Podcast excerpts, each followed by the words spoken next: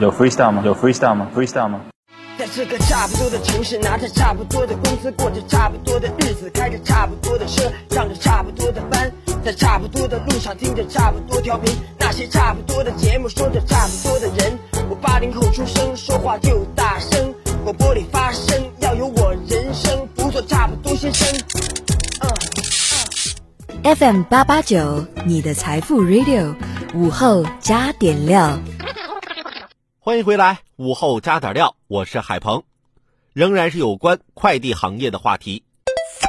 在一些电商平台搜索关键词“活体”，可看到大量待售动物：鳄鱼、孔雀、猫、狗、鳄龟、蛇、蝗虫、蜘蛛、水蛭、青蛙、蝎子、蟑螂。有的店铺还标注着包邮、死亡包赔、送礼佳品。中华人民共和国邮政法实施细则明文规定，禁止寄递或在邮件内夹带各种活的动物。既然明令禁止，商家又如何发货？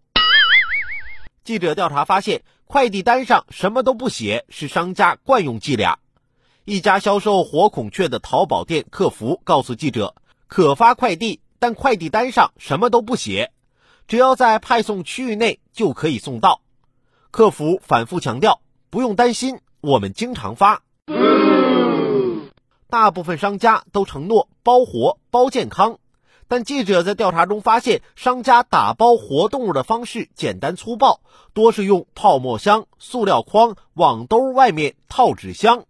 一家销售活鳄鱼的拼多多店铺客服告诉记者，发货时鳄鱼的嘴会被封起来，再装进泡沫箱中。该店活鳄鱼销售标语为“新鲜健康”，配全国养殖鳄鱼标志，管理合法合规，月销六千八百条。在买家秀中，有人评论特别生猛，真的是跟拖拉机一样，突突突的开箱就跑。商家毫不避讳地说，发快递不必担心检疫问题，暴露的是快递业的监管漏洞，威胁的是公共安全。消费者网购活动物开箱被咬伤的新闻屡见报端，甚至有人付出了生命的代价。凶猛动物能化身物品运输，如避而不谈其攻击性，威胁的是人类自身生命安全。研究表明，百分之七十的动物疫病可以传染给人类。动物从养殖场到市场这一路，其呼吸、排泄物等都可能散播病毒。网购动物不仅无法确定动物本身是否健康，更无法避免混装混运过程中的风险。若动物在运输途中生病、死亡，危害将更大。网购动物不退不换，消费者养一阵不想养了，只能自行处理，遗弃或放生行为还会威胁生态安全。如网店中常见的巴西红耳龟，已被世界自然保护联盟列为全球最危险的一百个入侵物种之一。要想给快递业上好安全锁，行业监管应发力，法律法规也应长出牙齿，明确处罚规定，提高违法成本。正是现有法律法规威慑不足，处罚力度疲软，导致快递公司说一套做一套，快递员收件时睁一只眼闭一只眼。